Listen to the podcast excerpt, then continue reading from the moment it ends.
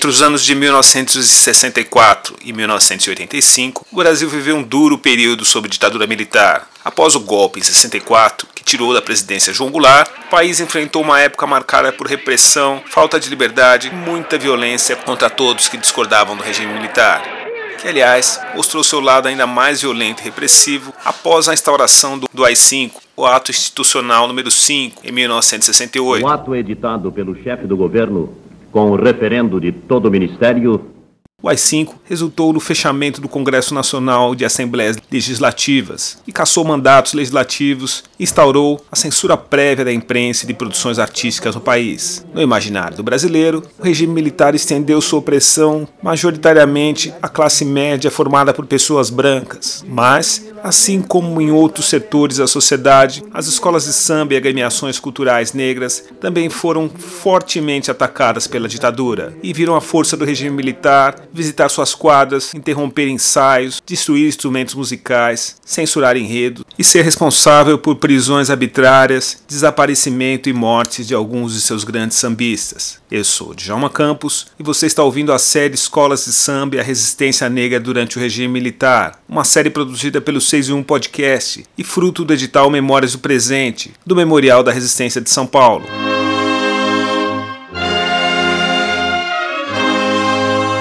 Para uma melhor experiência e compreensão da série, sugiro que você acompanhe todos os episódios, acesse os links e leia os livros que citamos aqui. Nesse episódio, vamos falar sobre a resistência na escola de samba Unidos do Peruche e sobre o enfrentamento que a escola realizou contra as arbitrariedades do regime militar. Na do Peruche, a violência à mão dos militares se manifestou em forma de censura, interferência nos enredos e violentíssimos ataques. Para saber mais sobre o que aconteceu naquele período, eu visitei a Casa Verde, um dos bairros mais negros da cidade de São Paulo, e conversei com Carlos Alberto Caetano, o seu Carlão do Peruche, um dos poucos sambistas da escola capazes de contar a história em primeira pessoa. O senhor continua frequentando a, a Peruche? Continuo. O bairro da Casa Verde é um dos bairros mais negros de São Paulo. Segundo o livro lançado em 2019 pelo sociólogo, pesquisador, escritor e sambista Tadeu Augusto Mateus, Tadeu Caçula, a Casa Verde é uma pequena África paulistana, que aliás é o título de seu livro. E foi nessa Casa Verde que aconteceu nossa conversa com seu Carlão. Falar sobre negritude, ou falar sobre temas negros, incomodava o regime militar quando vocês tentavam falar sobre esses temas na Peruche, nas escolas de samba? Não, não. A respeito de nós negros, não. Não, incomodava falar sobre o país. É. Aos 91 anos de idade, seu Carlão começou a perder a visão de alguns anos para cá. Nos recebeu em seu sobrado, que fica uma rua tranquila do bairro da Casa Verde. De fala pausada, se lembra com detalhes das passagens de violência que aconteceram ao longo de 21 anos de imposição militar na cultura e no cotidiano do país. Quando eles me levaram lá pro DOPS, eu falei, nós só vamos falar das grandes figuras brasileiras, o Castro Alves, Rui Barbosa, nós íamos falar a respeito deles. Falou, ah, ele se recorda da forma como sentiu o início da ação da ditadura no dia a dia de sua agremiação de samba, que foi criada em 1956 por ele e nomes como Reginaldo André de Souza, o Nego, Ivonete de Paula e Procopio, entre outros sambistas. Só depois que nós, nós começamos a falar, falar da, da ditadura, Aí que, eles, que os temas que a, gente ia, que a gente ia explorar tinha que, digamos assim, passar numa revisão, né? Seu Carlão disse que o Peruche pretendia contar um enredo dos anos 1960 tudo o que a escola de samba vinha atravessando naquele período sombrio da ditadura. A memória trai um pouco seu Carlão, mas a escola de fato produziu um enredo que desagradou os militares, mas não nos anos 1960, e sim para o carnaval de 1972. O presidente do Brasil naquele ano era o general Emílio Garrastazu Médici, que governou o país entre 1969 e 1974. O governador de São Paulo era Laudo Natel, ligado à antiga Arena, partido de sustentação do regime militar. O prefeito era José Carlos de Figueiredo Ferraz.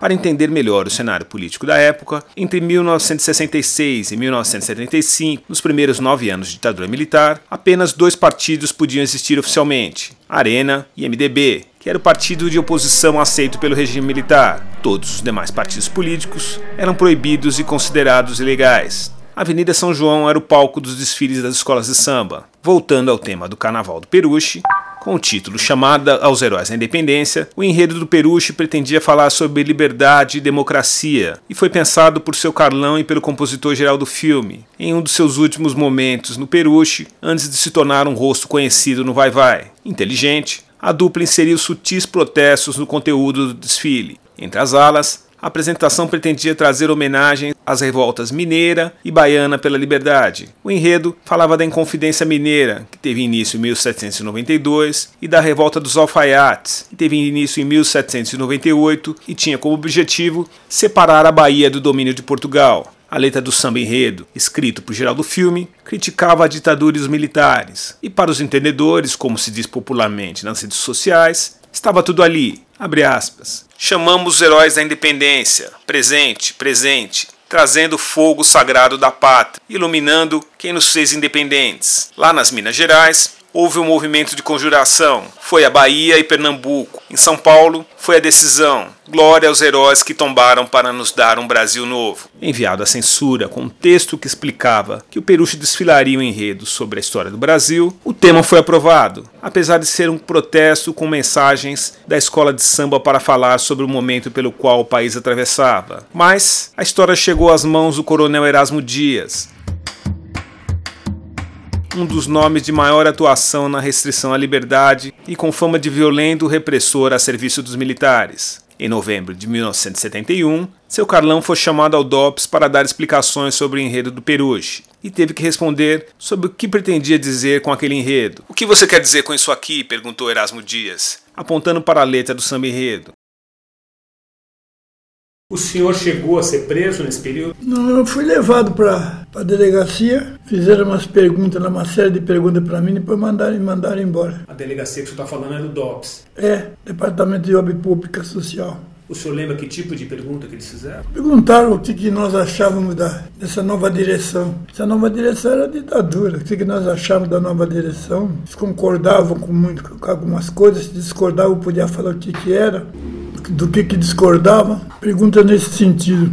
No texto de sua dissertação de mestrado, o historiador Bruno Baronetti cita assim esta passagem de seu Carlão pelo DOPS. Abre aspas. O investigador Brancão perguntou: Você conhece o coronel Erasmo Dias? Eu falei, não senhor, pois vai ter oportunidade de conhecer. Foi me arrastando, me levando igual bailarina do municipal na ponta do pé. Entramos na sala do homem, ele puxou a cadeira, me jogou com aquela educação. Senta aí, me colocou na frente do coronel. E o coronel olhando para mim por cima do óculos. Ele já estava com a letra do samba do geral do filme na mão, que a gente mandava imprimir uns dois, três milheiros do samba para a comunidade aprender. Ele não me deu bom dia nem nada. E falou: O que o senhor quer dizer com isso aqui? Eu era o presidente mas o samba era do geral do filme, que já era manjado pelo DOPS. Eu falei, coronel, essa é a história de São Paulo, como o nosso estado contribuiu para a nossa independência, que nos libertou de Portugal. No fim do século passado, teve a abolição da escravidão, liderada pelos abolicionistas de São Paulo, e por fim, a Revolução de 1932, quando com a luta do povo paulista conseguimos nossa Carta Magna. Estou falando da Constituição de São Paulo,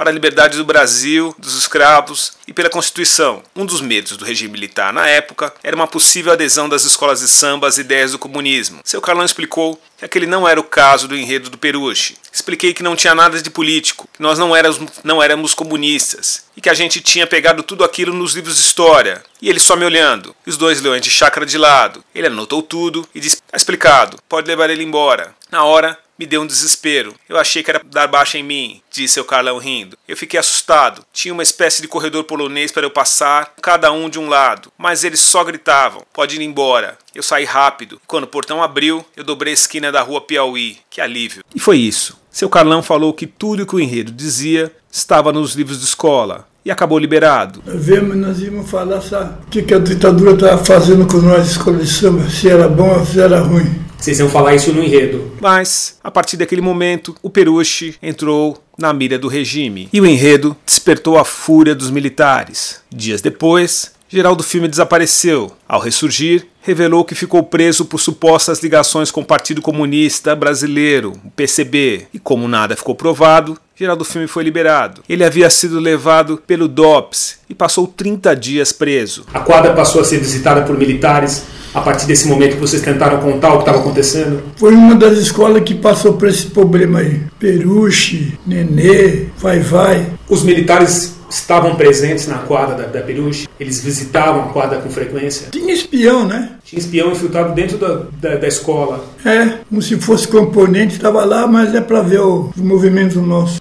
As consequências daquele enredo foram desastrosas para o Peruche. Pouco antes do carnaval, a quadra foi invadida e teve aparelhos de sons destruídos, estoque de bebida perdido. Os policiais metralharam tudo, houve sambistas baleados e praticamente nada ficou inteiro. Horas depois, outra invasão. Os militares alegavam que um sambista havia desrespeitado a mulher de um capitão da PM. Na invasão, os militares jogaram bombas de efeito moral na quadra da escola, atiraram para cima, chegaram a mirar armas para o rosto de seu Carlão, passando o aviso. Seu Carlão saiu do episódio com costelas quebradas. E a dificuldade de respirar é uma lembrança que guarda até hoje daquela invasão.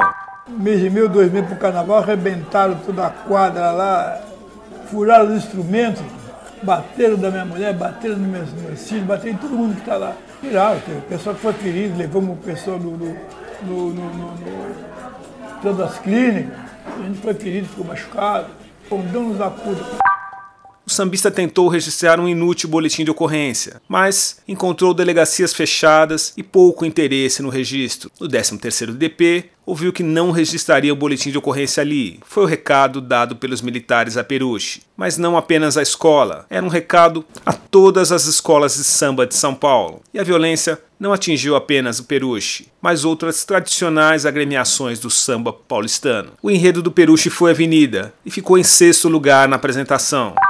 Eu recebia comunicado para não falar naquela tal coisa. Quando passaram a censurar, passou na censura, minha filha, pode mudar de assunto.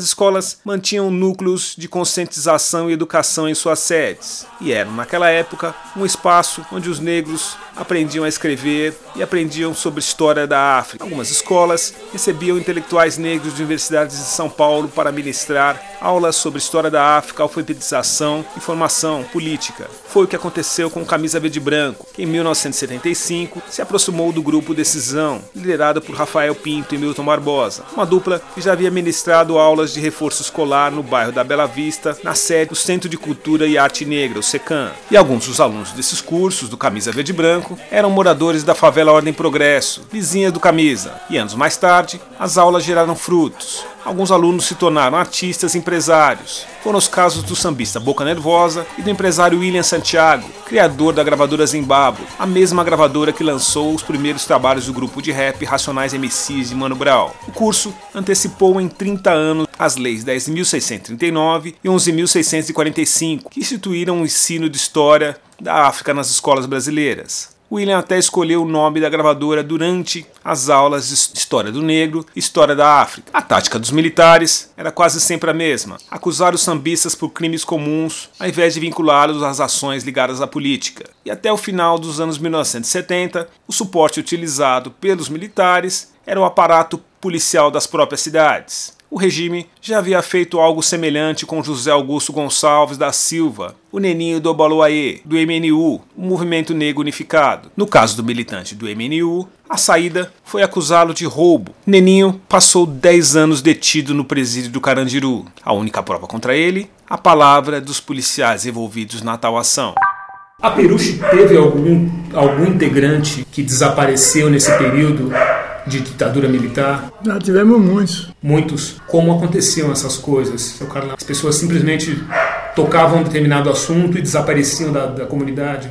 É, você perguntou, e fulano? Eu não tenho visto ele. Estava sempre aqui em tal lugar, assim, agora não tenho visto mais. E, e aí sumiu, ia na casa dele, sabia? A família dele falava, não, não, faz dias que ele não aparece aqui. Algum amigo muito próximo do senhor desapareceu? Desapareceu. Quando aconteciam esses, esses desaparecimentos, o que vocês faziam? Que, qual era a atitude que vocês tomavam? Se é que era possível tomar algum tipo de atitude? A gente ia na família para saber se ele estava lá, ou estava doente, ou podia estar no hospital internado, sei lá. Eu... Não tinha informação nenhuma? Não tinha informação nenhuma, né? Você acaba de ouvir um episódio do podcast Escolas de Samba e a Resistência Negra durante o Regime Militar, apresentado e produzido por mim, Djalma Campos do 61 Podcast, e resultado do edital Memórias do Presente, do Memorial da Resistência de São Paulo.